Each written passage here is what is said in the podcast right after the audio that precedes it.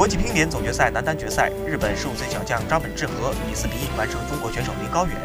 以十五岁一百七十二天的年纪成为历史上最年轻的总决赛男单冠军。赛后，张本智和信心满满，表态希望拿下东京奥运男单冠军。